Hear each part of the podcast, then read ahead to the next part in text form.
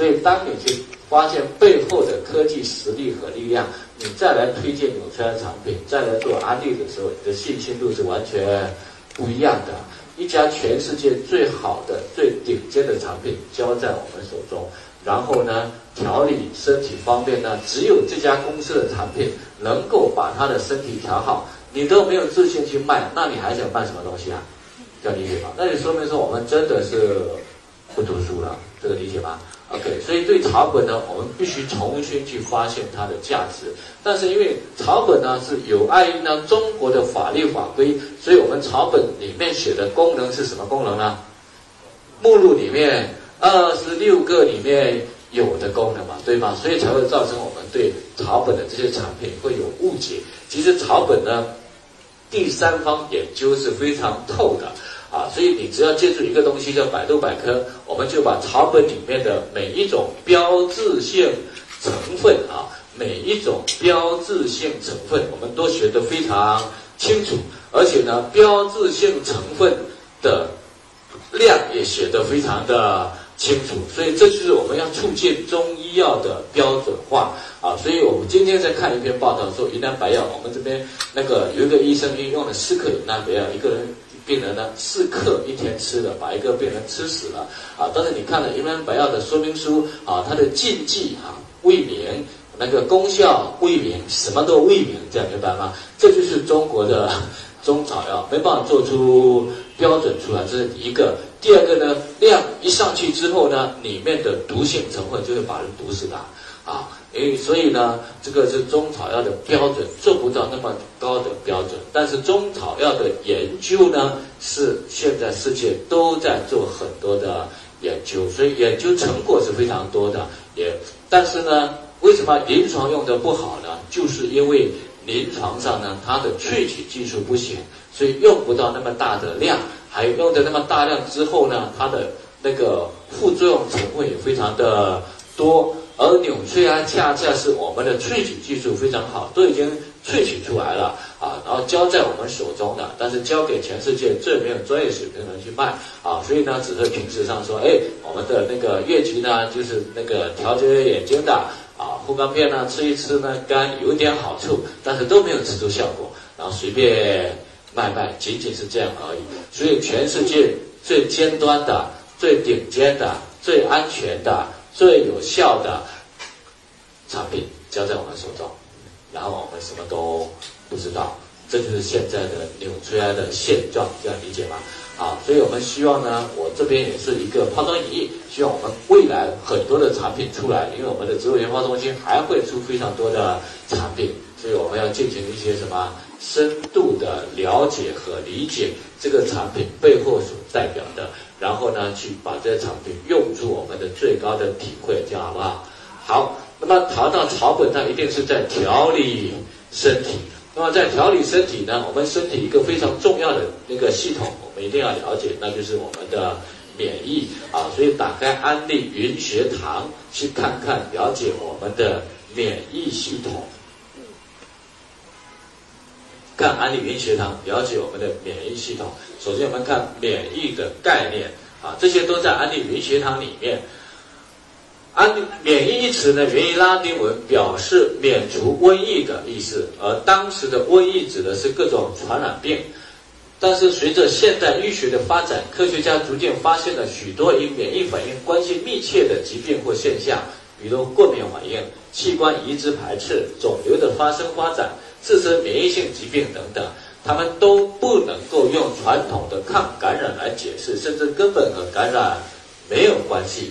所以呢，随着我们现代免疫的发展之后呢，现在对免疫的一个概念是这样的：现代免疫的定义是指身体识别自己与非己物质。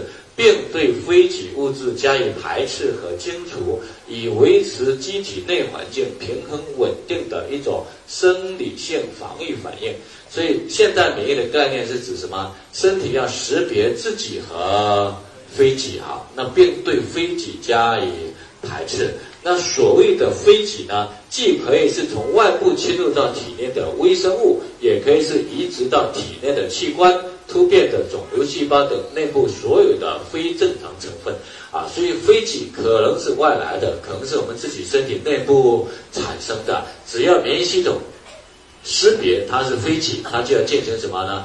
排斥和清除啊，这是免疫系统的作用啊。所以免疫是机体一种保护性的生理功能。这就好比一个国家的军队，既要防卫消灭国外的侵略者，也要监视监督国内的分裂分子。才能维护整个国家的安全，所以人体的免疫如同国家的国防一样重要，是我们赖以生存的基本条件。那么掌管执行这些重要重要功能的部门就是我们的免疫系统。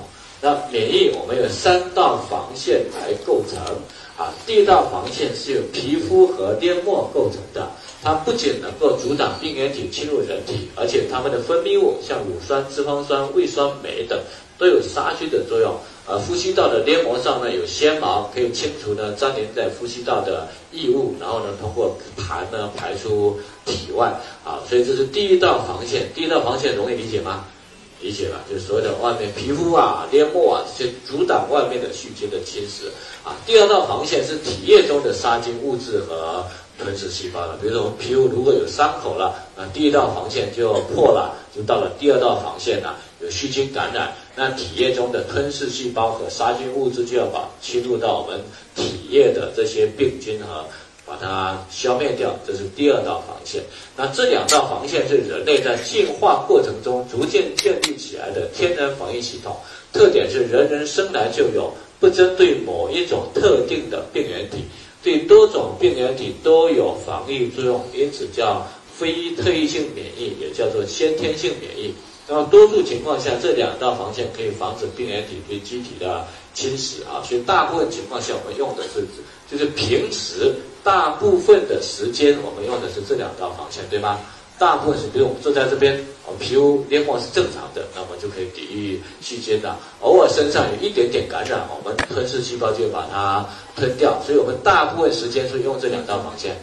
大部分时间就是用这两道防线，这两道防线叫非特异性免疫或者叫做先天性免疫。那还有一道防线比较复杂，但并不是时时刻刻都用到的，就是我们的特异性免疫。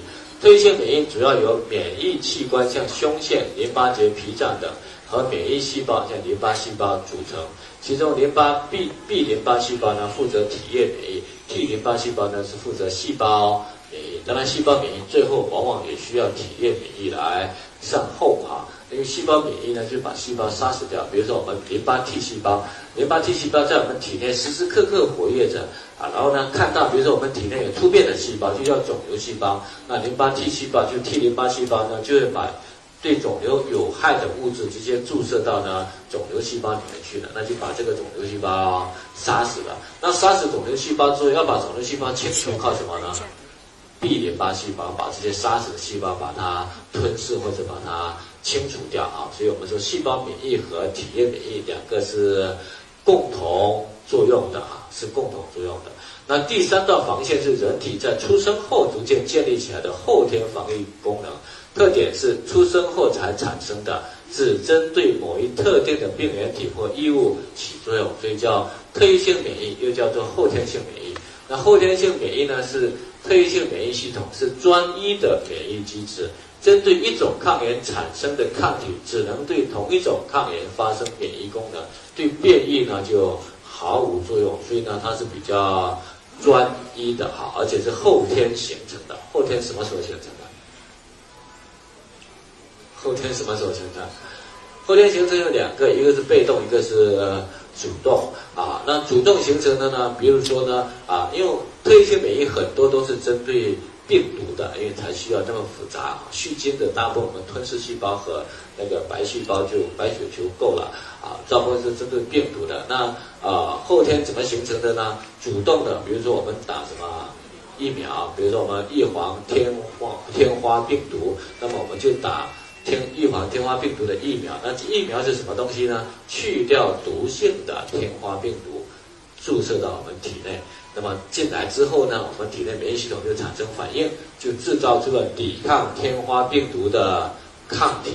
那么下一次天花病毒来的时候呢，那我们已经有抗体了，那直接派出已有的抗体，直接把那个天花病毒消灭掉啊。所以这就是我们主动产生的那个啊抗体啊，主动产生的。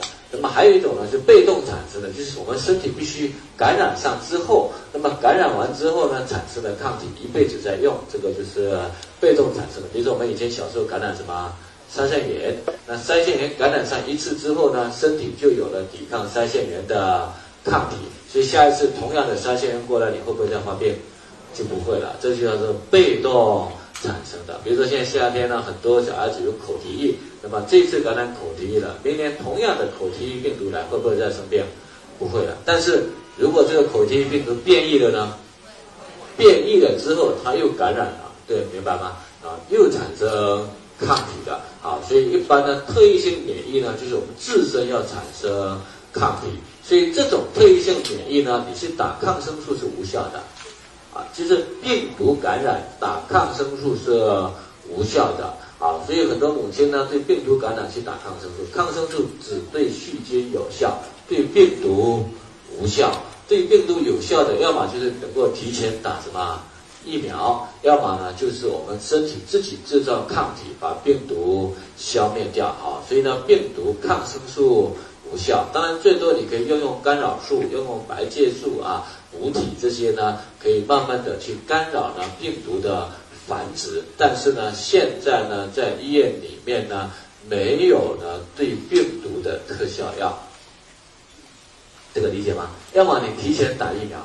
但是对于对于有一些变异的呢，我们就无法提前打疫苗。比如说我们以前的那个零三年的 SARS 病毒，就非典型性肺炎的 SARS 病毒感染了。那 SARS 病毒感染之后，因为以前是没有疫苗的，对吧？所以当你发烧，因为它它感染肺部，让整个肺部感染完之后，就肺部全部纤维化了，啊，这个人就呢就没办法呼吸，就死亡了。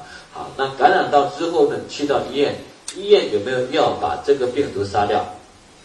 没有的。你去到医院，医院能医好 SARS 这种病吗？不行的。但要不要去医院？要的，因为你感染之后有很多的并发症，所以医院里面会给你呼吸机，然后呢，给你慢慢的消除一些并发症。所有的这些措施只是做什么作用呢？延缓生命，让我们活得。